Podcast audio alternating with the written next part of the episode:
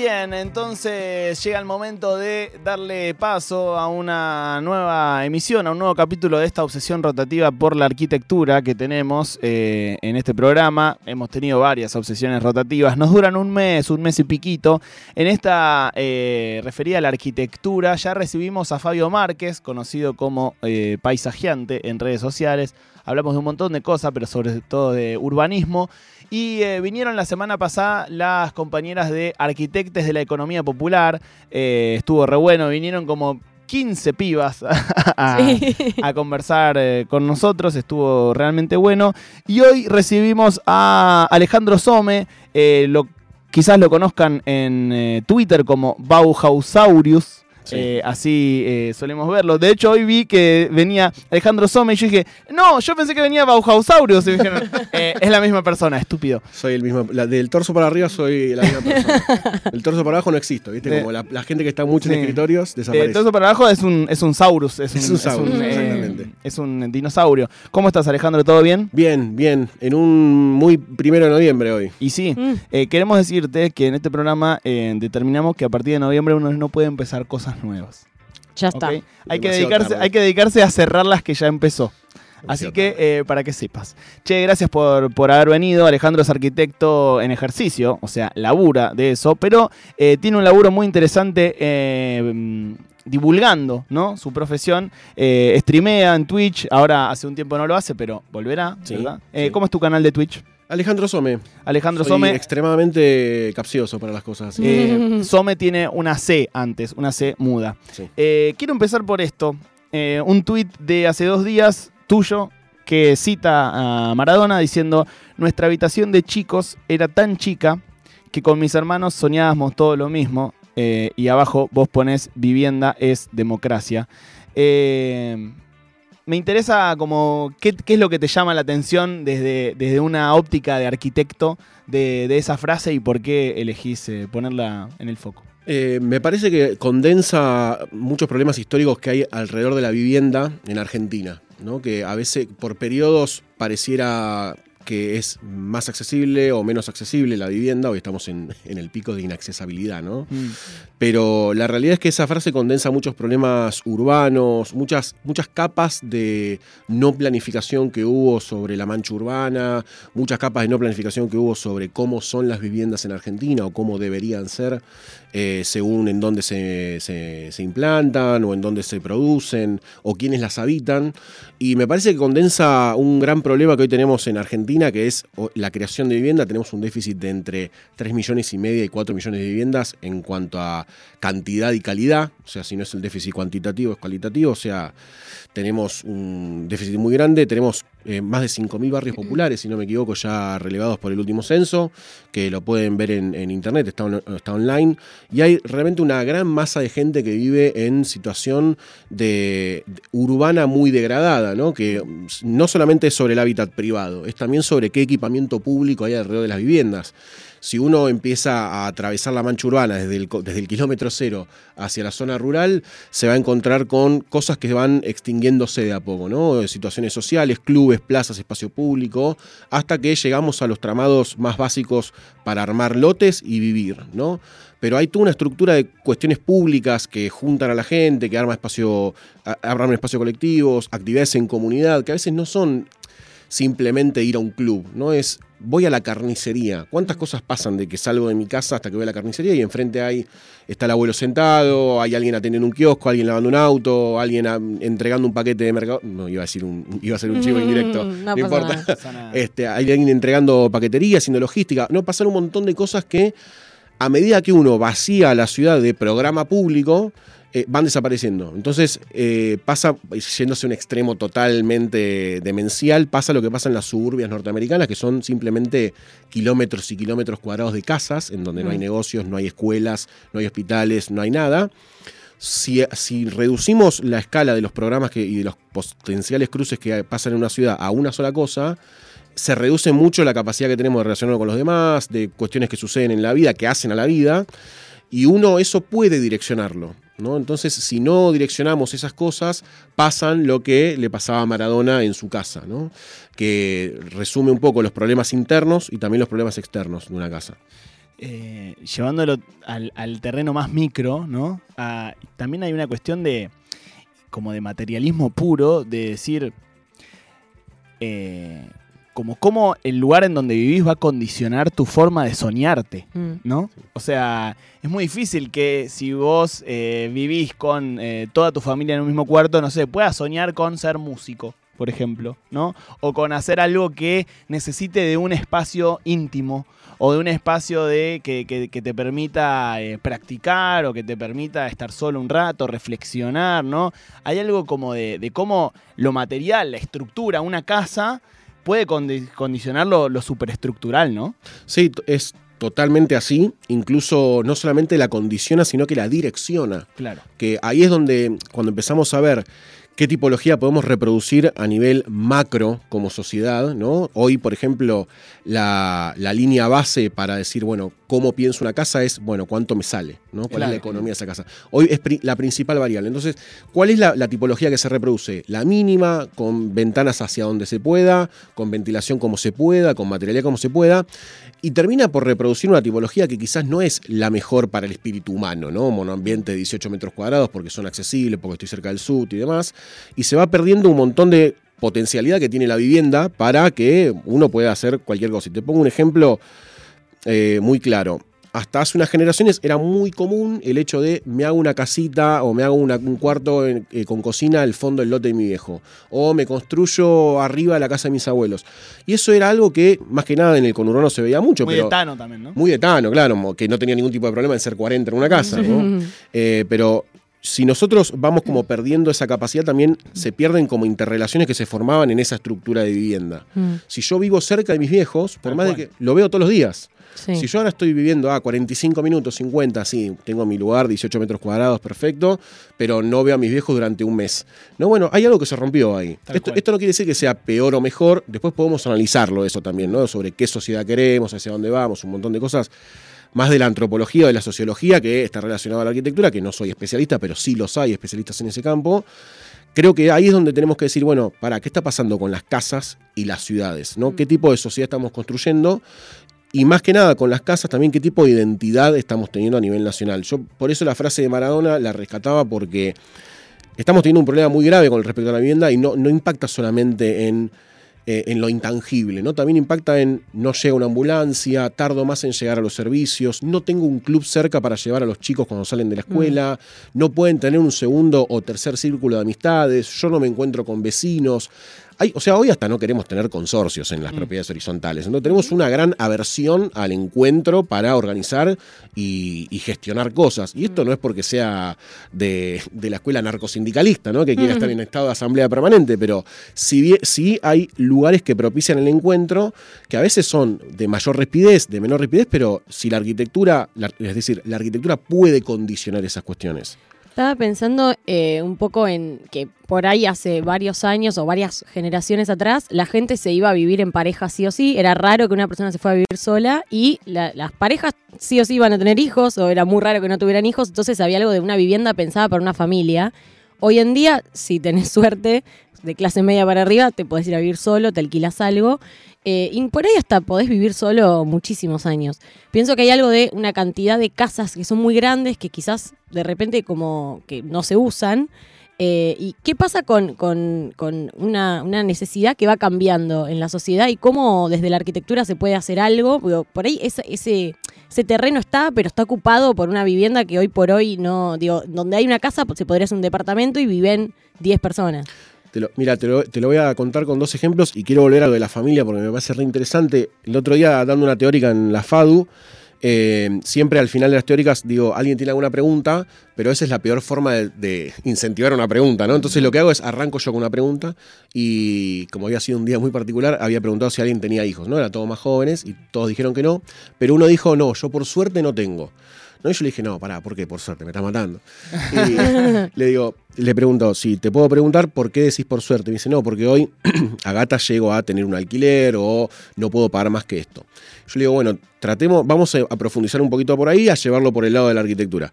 Hacia la pregunta, o sea, la condicionante que vos tenés es, ¿no podés tener hijos o no querés tener hijos? Y me dijo, no, no puedo.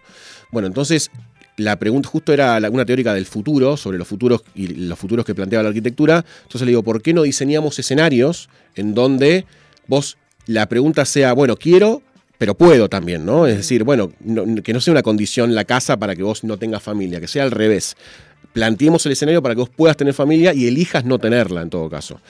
Bueno, eso por un lado. Y por el otro, con respecto a, a la- a las grandes tipologías, te pongo un ejemplo muy lindo que es en Japón, por ejemplo, están teniendo un problema muy similar al tema de las de la, de la proporción de casas que pueden hacer en superficie en las, en las ciudades que son ultra densas y tienen superficies muy chiquitas. Y hay casas que son existentes que son grandes todavía y lo que hacen es se, se asocian diferentes núcleos familiares, que algunos tienen dos hijos, otros son monomarentales, algunos son parejas solteros y otros son gente en su ancianidad. ¿no? Y lo que hacen es diseñan, una, diseñan unas intervenciones para que puedan convivir todos en la misma casa. Tienen sus espacios individuales y sus espacios colectivos o comunes y después sus espacios públicos. ¿no? Es como la casa funciona para todos y tienen lugares de intercambio y tienen lugares individuales. A lo que voy con esto es, más allá de que hoy digan, che, hay una casa y que hay que sacarle y poner ot- o, no sé, o otro, otra tipología, ¿no? Departamento de dos ambientes, tres ambientes o un ambiente, también hay muchos mecanismos para tratar de rescatar la tipología casa, la que conocemos como casa, que abrazó a millones de hogares en Argentina, y decir, bueno, ¿cómo podemos hacer que las ciudades tengan esta tipología y lo que reproduce socialmente esta tipología sin abandonar todo y ir a un modelo que, que es el que conocemos ahora, eh, y hay, y es a través de arquitectura con eso, ¿no? Pero bueno, hay que operar en la, en la micro. Eh, ¿Cómo decís, Dani? La casa chorizo, Bueno, qué chorizos. linda. La casa chorizo es un caso muy interesante porque es lo que ahora conocemos como arquitectura incremental en el mundo de la arquitectura. La casa chorizo lo, lo, lo- lo inauguró con un pequeño cuarto al fondo, con una cocina, y a medida que se iba agrandando la familia o iban llegando inmigrantes primos que necesitaban alojamiento Mm. o que los propios eh, propietarios del hogar decían hago un cuartito y lo alquilo, Claro. eh, iban extendiéndose hasta la fachada con cuarto, cuarto, baño, cuarto, cuarto. es la Por que eso tiene el patio en el medio, ¿no? es la que tiene la galería de costado, Claro. más Ah, que nada. claro, La que entras- bueno, ¿por qué tiene una galería de costado? Es porque, eh, re- como venía de la región mediterránea italiana, el- la tipología representa la casa domus, que es la domus italiana, que es un patio central, todas, todos cuartos en el perímetro, y como si fuese un claustro de escuela, Sí. pero con cuartos y cocinas y dependencias, y otro patio atrás. Si nosotros cortamos la casa chorizo a la mitad, es media domus, Claro. ¿no? De ahí Claro. viene. Y algo, un detalle muy lindo que es que nosotros decimos por qué las fachadas son ornamentadas en, en las casas chorizo, es que cuando terminaban de ocupar todo el terreno, toda la parcela, llamaban al maestro constructor para que haga con of- muchísimo oficio todos los ornamentos en la fachada. Entonces, cuando vos ponías los ornamentos era porque ya habías terminado tu camino de ascendencia hacia la casa terminada. Hablamos con Alejandro Some, eh, lo encuentran en Instagram y Twitter como Alejandro Some, en realidad es Xome, eh, fonética así, eh, si tuviésemos que decir cómo se deletrea, tiene una C en el medio, Bauhausaurus, así también lo encuentran en Twitter. Alejandro, nuestra identidad, no, quiero hablar del mundo porque no sé, pero medio que en, la identidad argentina... La casa representó durante muchos años un sueño, ¿no? Era como el lugar a donde llegar, era llegar a tener tu casa, construir tu casa.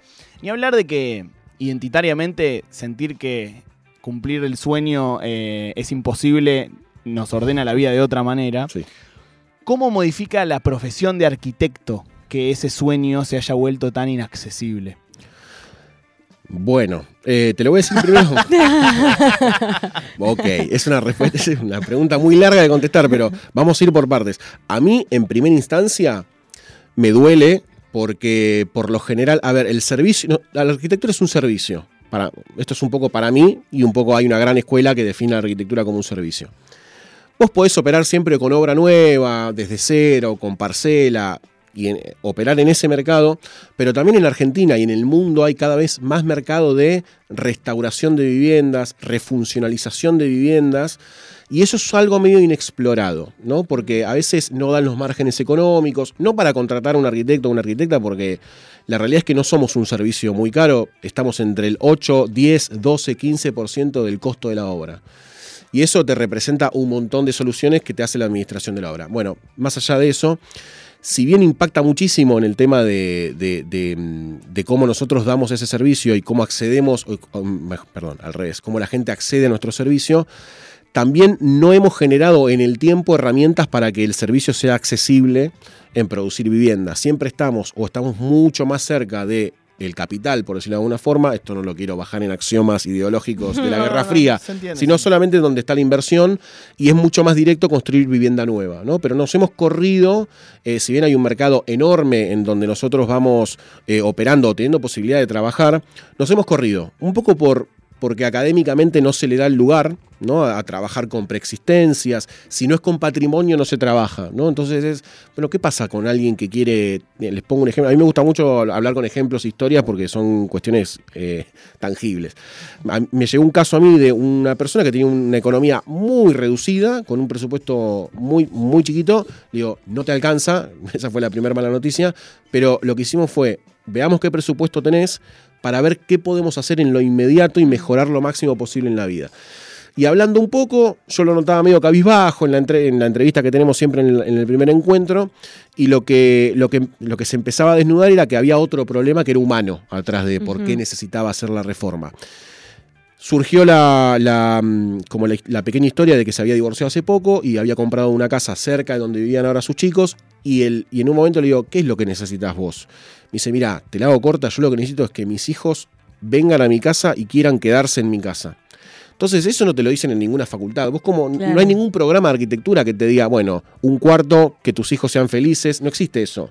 Entonces, nosotros tenemos que articular todo el conocimiento académico y llevarlo a, una, a un lugar de, de intangibilidad que es muy complicado, que a veces no tenemos herramientas para operar ahí, pero que tenemos que hacerlo a través de la arquitectura.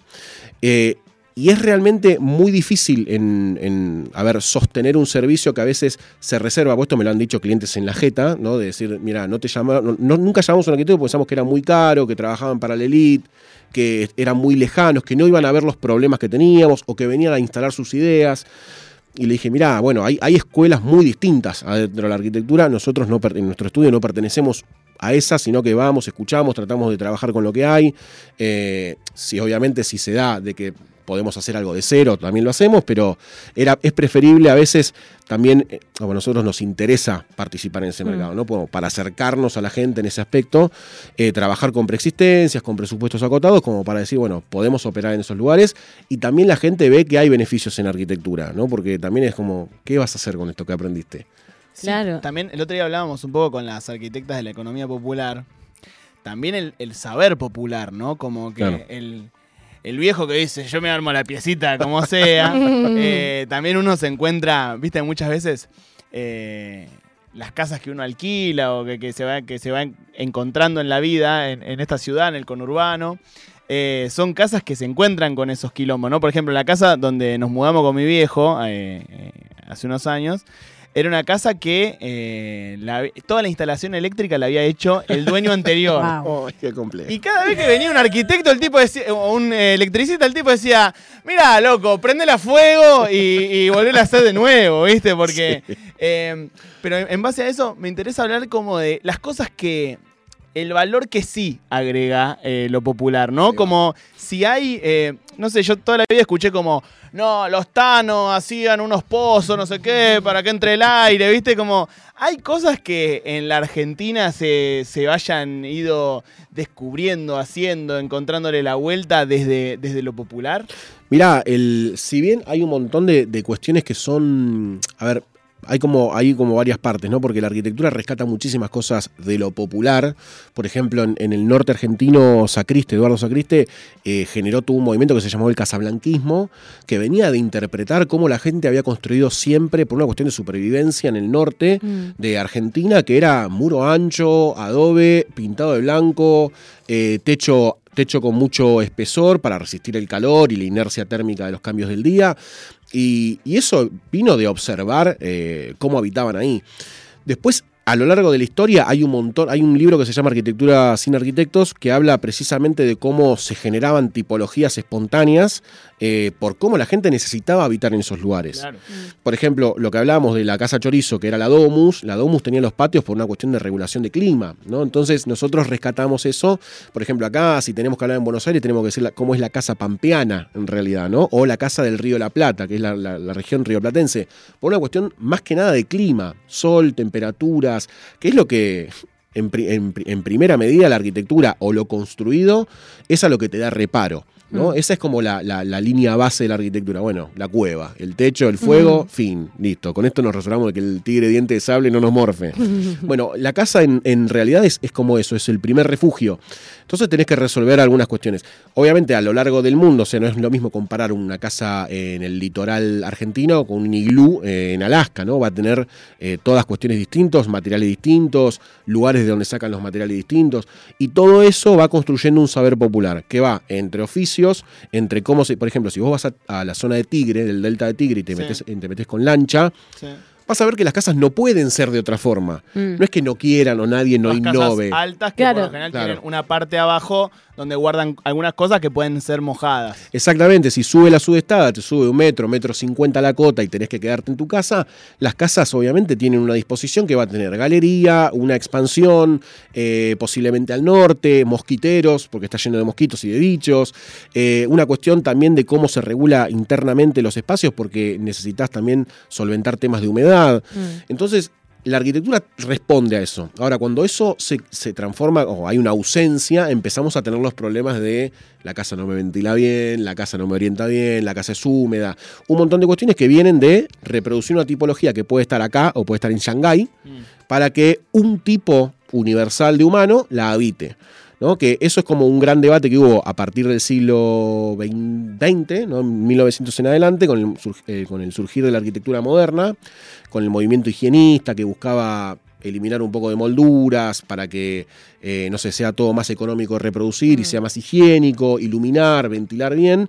Eso hizo que muchas cuestiones que eran locales o regionales también a ver, eh, se corrieran un poco para poder dar pie a resolver la cuestión de la vivienda, que en el siglo XX fue muy eh, protagónico, ¿no? El hecho de, che, grandes masas populares se están moviendo a los centros urbanos, revolución industrial, un montón de matrices económicas que fueron cambiando, relación del trabajo y demás. Se mueve toda la gente al- a los centros urbanos y, che, tenemos 50 millones de personas ahora viviendo acá. Mm. ¿Qué hacemos? Y tenemos que hacer vivienda, no hay otra. Pienso que sigue siendo un problema la vivienda y otro de los problemas con los que nos estamos enfrentando es el tema del medio ambiente. Sí. Eh, ¿Existe algo así como la arquitectura sustentable, puede ser? Eh, acá es donde me peleo un poco, porque para mí el término arquitectura sustentable es como un oxímoron en realidad, porque... Mm. La arquitectura debe ser sustentable. La arquitectura debe ser sustentable. Si vos haces buena arquitectura, es sustentable per se. Porque si vos pensás una casa para que dure, como la de los Tanos, 150 años, 200 años, lo que sea, en pie, ya, se cubrió por completo la huella de carbono de cualquier casa. Ahora, si vos pensás casas que tengan una alta huella de carbono y duren poco por una cuestión de, de que es descartable, de que tenés que restaurarla cada rato, de que tiene muy malos materiales, y entonces no es sustentable. Y por otro lado, la buena arquitectura es sustentable porque piensa asoleamientos, piensa un montón de cuestiones climáticas que eh, van en beneficio del consumo de energía de esa casa. Eh, por ejemplo, buenos materiales aislantes, buenas orientaciones. Tratar. Yo conozco casas que por el estudio bioclimático, ¿no? Yo estoy más del lado de, la- de lo bioclimático que de lo sustentable, porque a veces lo sustentable se usa como un sello y, y por ahí te hace perder el foco de lo que tenés que estar observando. Si vos, por ejemplo, hay un arquitecto acá en Argentina que es eh, ucraniano, en realidad soviético, pero era cuando, bueno, ruso, soviético de la, de, de la URSS. eh, vino acá, hizo un, sistema que se llamó el sistema Helios, que es Vladimir Acosta, que no pudo hacer muchas casas, pero pensó un sistema que iba con el asoleamiento y el clima de Buenos Aires. Y yo fui a una casa en Bahía Blanca, que es una de las pocas casas que, la casa Pillado, que tiene, eh, pusieron los aires acondicionados recién hace dos años. Hasta ahora había funcionado sin aires acondicionados y funcionó perfecta, porque había pensado un sistema para que las masas de aire frío entraran, salieran y demás.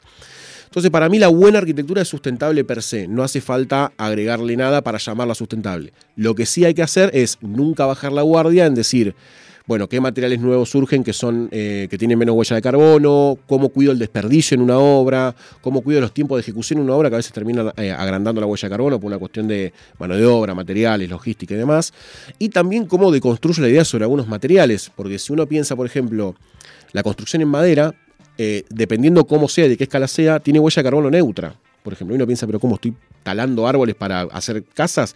Sí, porque vos reforestás, tenés que usar la misma industria maderera para usar madera y tiene huella de carbono mucho más baja que el aluminio, por ejemplo, o que el acero incluso, ¿no? porque usa menos energía para producirse. Incluso en el proceso de producción consume dióxido de carbono. Entonces hay como un laburo muy grande para entender que la arquitectura sustentable no es ponerle macetas en una fachada y que se vean plantas, ¿no? tal cual. Eh, me interesa, dado el contexto también, eh, y que hay gente en el chat diciendo, por ejemplo, qué lindo que estés acá, Alejandro Fadu presente. Fadu presente. Me interesa mucho eh, el sentido de pertenencia que tienen gran parte de los arquitectos con la educación pública. Mm. Es, es, algo común encontrarse con arquitectos que amen Fadu, que sigan relacionados a Fadu, que quieran seguir dando clase, que quieran seguir teniendo un mm. vínculo con eh, Fadu, imagino que debe pasar con facultades de todo el país de arquitectura. Digo Fadu porque es la que me queda cerca, aquí en la ciudad de Buenos Aires, pero digo... típico de porteño, típico. es una radio nacional, pero digo, eh, imagino que debe pasar en, todo el país. Eh, ¿Qué pasa con ese vínculo? Mira, yo... Es, es algo que no entendía hasta que me empecé a alejar de la facultad porque empezás a tener como una, suerte de, órbita, ¿no? Como que no te suelta. Y lo reforcé yendo a, las demás provincias del país y a otras facultades nacionales como FAPID, la UNL, en Mar del Plata, Córdoba, Mendoza, eh, Misiones. Yo creo que pasa porque para ser arquitecto o arquitecta tenés que poner mucho tiempo y mucho cuerpo muchas horas físicas trabajando en algo. No importa si son si es de forma digital, si es una maqueta, si es dibujando, si es hablando, si es convenciendo a alguien de que tu idea es mejor, eh, si es explicando tus ideas. Necesitas sí o sí mucha oralidad, mucho trabajo físico, mucho trabajo intelectual, mucha lectura, mucho cuerpo y mucho tiempo dedicado a algo en un solo lugar. O sea, la facultad pasa a ser un poco tu casa. Eh, sí, y no es joda cuando decís segunda casa porque estás mucho tiempo. A veces las jornadas eran desde las 7 de la mañana hasta las 12 de la noche, una semana entera. Y incluso en los estudios termina pasando lo mismo. El tema es que en los estudios aparece la cuestión económica, empieza a aparecer la explotación y un montón de lógicas laborales que, son, que están muy mal eh, últimamente en el mundo de la arquitectura, que se pueden cambiar, no es imposible, hay que pensar un poquitito, pero creo que pasa un poco por, por el tema del oficio, que a veces hay muchas facultades que yo veo de, otro, de otros ámbitos que no tienen como incorporado eh, la construcción de su saber parecía a lo de los oficios. Nosotros estamos muy cerca de los oficios porque tenemos que entenderlos y a veces incluso practicarlos para terminar de aplicarlos en las obras. Mm. Y yo creo que hay como una suerte de oficio en la arquitectura, incluso en la parte académica. Y cuánto, esto es muy de Bauhaus, pero eh, se sigue sosteniendo. O sea, no quiero tirar agua para el molino, pero eh, yo creo que hay mucho de, de eso, ¿no? es parecido a estar en un banco de carpintería o en un torno y para saber usarlo tenés que fallar 100 veces. Y eso es un oficio, es un trabajo. Creo que lo que pasa con la arquitectura es que eso es muy compartido con todas las cosas que componen a la arquitectura. Entonces es muy difícil salir de eso, incluso con mucha gente que conozco que tiene como mm, recelos, vamos a decir, sobre la arquitectura, la, perdón, la, eh, la, universidad pública, incluso terminan reconociéndolo porque se tienen que meter en ese espíritu. Para, no, es por una cuestión de me encanta esto, sino porque es así. Entonces terminan construyéndolo y he conocido mucha gente que se termina como dando vuelta en el medio solo por practicar y por construir la universidad pública. Eh, los argentinos tenemos fama de jugar bien a la pelota. De ahora está de moda decir que somos excelentes programadores. Eh, ¿Somos buenos arquitectos? ¿Los argentinos? O sea, hay, hay, una, hay una, no sé cómo decir, una escuela de grandes arquitectos o no más que otros países. Es una gran pregunta. Yo creo que tenemos muy buena, tenemos muy buena arquitectura, pero nunca se terminó de instalar eh, a nivel nacional la idea de que es importante. Mm. Como sí pasó o está pasando en algunos otros países de Latinoamérica, por ejemplo, Brasil fue eh, rompehielos en esto en la región, tiene gran, tiene gran producción de lo que se llama el Star Architect, ¿no? Tiene eh, Pablo Méndez Rocha, Lina Bobardi, eh, podés nombrar a 15, 20 que son mundialmente conocidos, pero tuvieron también una adopción muy grande por más que nada el Estado, ¿no? El Estado les dio como un, lugar más protagónico a la hora de eh, direccionar eh, la obra pública o la obra de vivienda más que nada, y también los edificios que terminaban siendo públicos, museos, eh, clubes, eh, bueno, lugares en donde se juntan, por ejemplo, hay sindicatos enteros,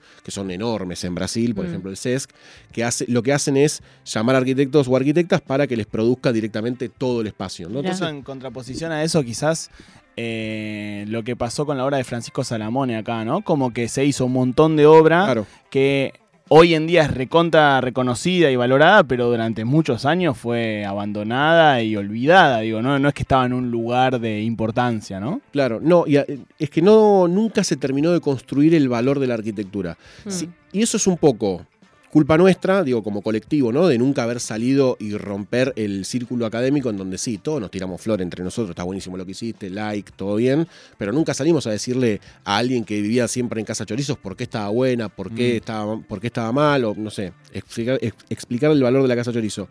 Ahora, eh, creo que hay una tarea muy grande en salir y seguir invitando a gente a que lo conozcan, porque por ahí, eh, en otros términos, hay muchos más abogados conocidos, muchos más médicos conocidos, eh, y si yo te digo que hay como un Nobel de arquitectura, quizás no me crees, hay un premio, pero nos lo damos entre nosotros y no sale de nuestro circuito. Y quizás está como muy reservado a solo edificios públicos o a grandes obras, cuando de repente, no sé, me habían dicho, por ejemplo, de Brasil, que Sao Paulo era una ciudad hermosa si te gusta la, la arquitectura. Sí. Y asumo que no es solamente porque debe tener grandes edificios, sino que debe haber cierto planeamiento de una ciudad que te dan ganas de recorrer y de caminar. Eh, como sacarle un poco de esa cosa tan grande y poder eh, empezar a verla en, en- en las casas, en algo más chiquito, más cotidiano. Sí, incluso muchas, mucho- muchos impulsos para la arquitectura de Brasil se dan por programas públicos de vivienda. Mm.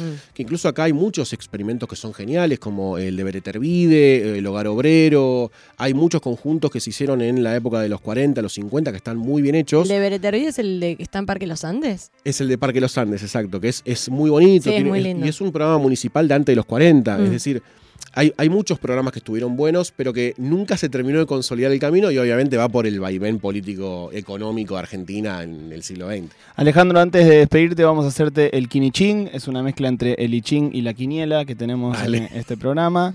Son 81 números, eh, vos elegís el que más te guste y esto te devuelve una frase de una personalidad destacada del arte, de la cultura, del deporte. Puede ser, por ejemplo, Tony Soprano o Ringo Bonavena o Truman Capote o Frida Kahlo. ¿Y esa, esa frase me va a representar o me va a marcar de por vida? Esa frase vos te la vas a llevar y vas a reflexionar. Vas a reflexionar durante un tiempo prudente sobre ella. El eh, 72. Uh.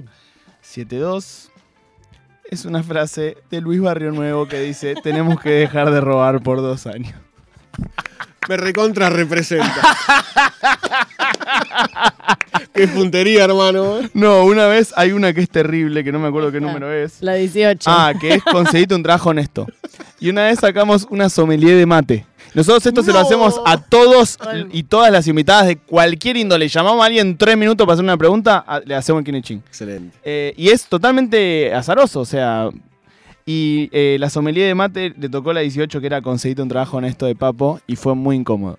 No, no, a mí Eh, me representa porque yo esa la digo constantemente, así que. estoy, Fantástico. Bueno, eh, Alejandro Some vino a charlar con nosotros. Gracias, Che, por haber venido. Un- Muchísimas gracias por el espacio, che. Una masa. Eh, siguen las obsesiones rotativas aquí en Ayúdame Loco y sigue este programa hasta las 6 de la tarde.